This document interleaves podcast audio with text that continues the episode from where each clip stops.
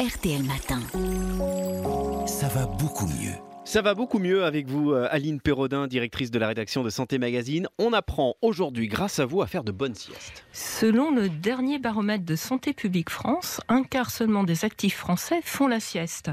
Elle est encore perçue comme du temps perdu à la journée de travail, pas en Chine où la sieste au bureau est un droit constitutionnel. Ah oui, droit constitutionnel carrément. oui, ni au Japon, où dormir en étant présent est le signe que l'on a travaillé dur. Ceci dit, faire la sieste s'apprend. L'important, c'est d'arriver à déconnecter, à mettre le monde entre parenthèses. On active le mode avion, le mode ne pas déranger de son téléphone. De son téléphone, on trouve ce qui nous convient le mieux pour se laisser aller au sommeil. Le silence avec des bouchons d'oreille, l'écoute d'un podcast ou d'une séance de méditation dédiée au sommeil. Et même si on n'arrive pas à s'endormir, ce temps de repos sera relaxant. Ah d'accord, c'est pas grave si on n'arrive pas à dormir. C'est toujours mieux de se relaxer. Ouais. C'est très important de se relaxer. Alors quelle est la durée idéale de la sieste, Aline Alors, ça dépend de ce qu'on attend de cette mini-nuit. Selon la durée de la sieste, les effets seront différents. Alors, il y a la sieste courte hein, qui dure environ 20 minutes. On met une alarme, on compte 10 minutes pour s'endormir et 10 minutes de sommeil. Les anglo-saxons parlent de power nap car cette sieste est énergisante. Elle permet de recharger les batteries, de retrouver de la vigilance et du stress. Comme elle comporte uniquement du sommeil lent léger, on peut vite se remettre à ses activités sans être ensuqué. Et comme elle n'est pas trop longue, elle n'empêche pas de dormir le soir. Ouais. Alors c'est l'idéal quand on a de longues journées, comme vous, ou qu'on n'a pas assez aussi. dormi. Elle permet de couper la, la journée en deux et de repartir de bon pied. Une astuce, cela semble contre-intuitif, mais on peut prendre un café ou un thé juste avant sa sieste Ah bon et on sera encore plus performant au réveil car la caféine met pile 20 minutes pour agir. Ah d'accord, ça agit, mais en fait comme ça Comme que ça, 20 on est minutes, bien peut- réveillé. Voilà, on peut le prendre juste avant.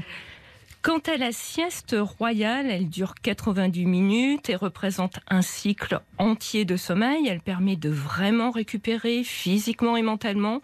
Elle peut compenser une grosse dette de sommeil et apporte alors des bénéfices importants en termes de bien-être et de santé.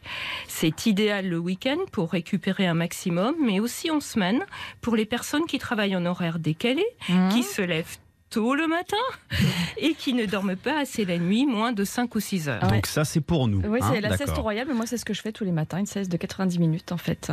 Et à quel moment c'est mieux de le faire? Moi je le fais le matin, mais j'imagine que c'est pas En le fait, matin. Le, le- si- si- le sommeil, c'est très personnel. hein. C'est quelque chose qui n'appartient qu'à vous. Donc, en fait, c'est le meilleur moment là où vous êtes Oui, bien le reste de la journée. Il faut mieux le faire le plus tôt possible et pas le soir, évidemment. Mm, mm, mm. Donc le moment idéal pour... euh, Alors, bah, le, le mot sieste, ça vient du latin sexta qui veut dire sixième heure de la journée, car les Romains faisaient la sieste 6 heures après le lever du soleil, soit vers 13 heures. C'est un bon horaire. Voilà. Ouais, 13 heures. Euh, entre midi et 15 heures, c'est le meilleur moment pour faire la sieste. À ce moment-là, notre vigilance baisse et on peut ressentir le besoin de dormir. Cela n'a rien à voir avec le déjeuner, hein, même si Mm. ça n'arrange pas les choses. Idéalement, comme je le disais, on évite de faire une sieste trop tard dans la journée, car cela peut perturber l'endormissement au moment du coucher. Alors, on est vraiment nombreux à cumuler chaque nuit une dette de sommeil. La sieste ne devrait donc plus être vue seulement comme un confort, mais comme un médicament qui répare le déficit de sommeil chronique. Elle rééquilibre le corps, elle est bénéfique pour le cœur, la pression sanguine, le système immunitaire et elle agit même sur l'excès de poids. En effet, le manque de sommeil augmente l'appétit et nous décourage alors que bien reposé, on a de l'énergie pour bouger. La sieste, c'est vraiment pas une perte de temps. Ah oui, c'est très très utile. Merci beaucoup Aline Perraudin. À tous vos conseils retrouvés évidemment sur euh, l'application RTL.